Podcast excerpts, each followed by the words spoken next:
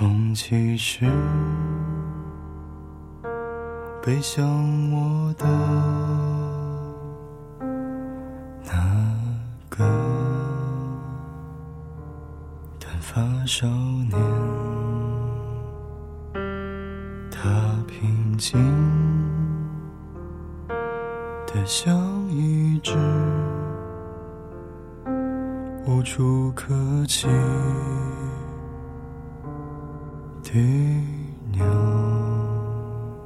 小小的时光能够承载多少故事？大家好，这里是小时光，我是马上上。今天要跟你分享的文章来自于阿痴的《人生一场催眠》。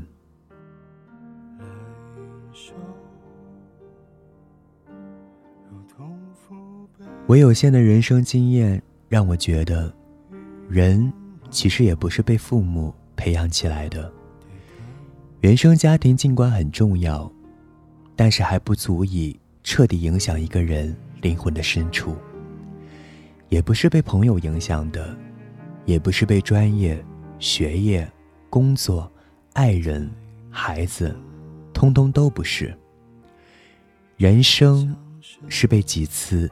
至关重要的催眠影响的。我以前有几年对催眠很感兴趣，看了几本有限的书。我了解到，催眠是在不知不觉的一瞬间完成的。如果没有举行特别的唤醒仪式，催眠很有可能几十年都醒不过来。我认同这个观点。也感觉这样的描述是符合真实的。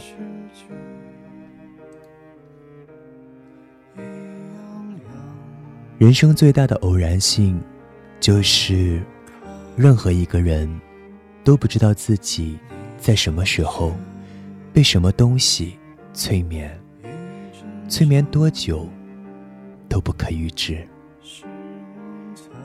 比如说。我小时候所在的那个城市，是一个封闭的国有企业，因为搭建了各种员工福利配套，也就形成了一个很不错的城市，隐秘在南方的一个角落。在城市的次中心，电影院旁边就是一个图书馆，三层楼高。我从小学三年级就开始去那里借书了。我记得第一本书仿佛是三毛的传记，或者是他的作品，不确切记得了。我办完图书卡以后，大人就不再管我了。他们想着我和图书馆结缘总是错不了的。那个时候书本都是书籍朝向读者，以玻璃相隔，中间一个。两指宽的缝，你需要借哪本书，就招呼管理员，然后用手指把你要的那本书的书籍向里推一推，管理员麻利的抽出来，记录插借书卡，这本书就这样到了我的手里。第一次借书出来，夜晚下起了雨，我撑着伞。怀里抱着书，走回家。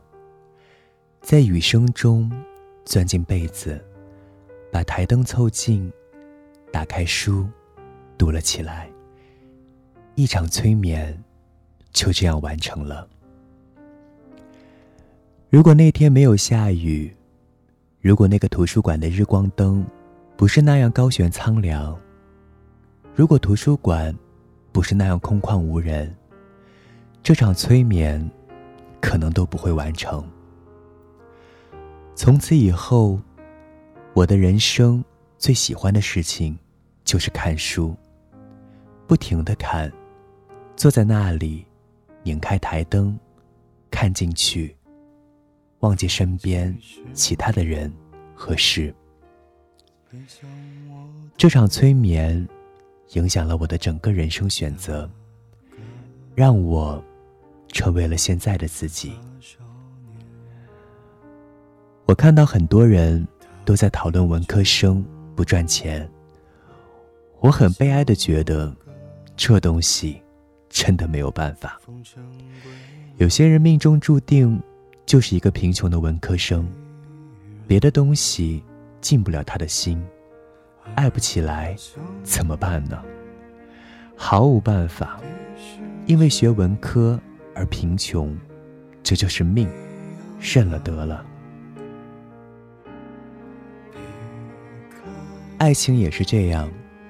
我在小学五年级的时候，突然发现自己喜欢了班长半节体育课的时间。为什么呢？因为他很温柔，是一个温柔似水的人。他收作业，他传达老师的意见，他说话，他的整个人，他的面容，都显示出他是一个那么平和、瘦弱、宁静。温柔的人。那次体育课结束以后，我对班长的好感就结束了。但这场催眠依旧影响了我很多年，让我自己成为一个比较温柔的人，同时也对温柔的人感到非常非常亲近。这么些年来，这一点从未改变。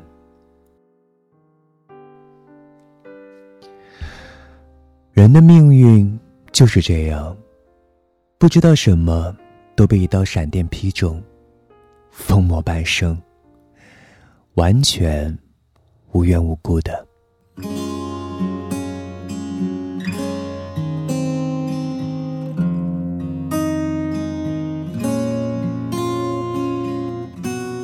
这里是小时光，我是马上上，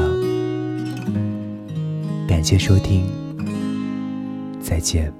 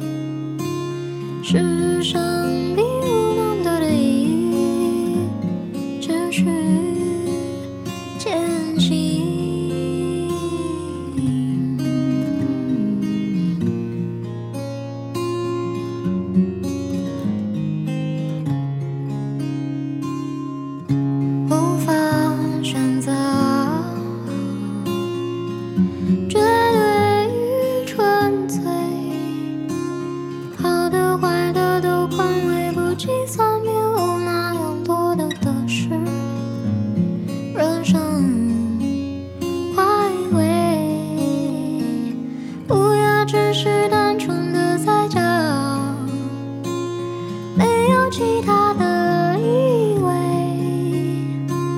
世上并无那么多的意义，只需坚信。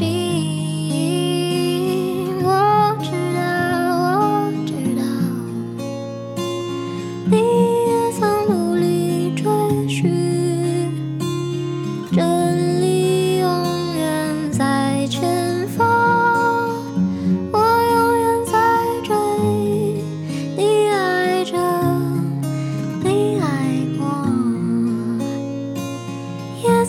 水如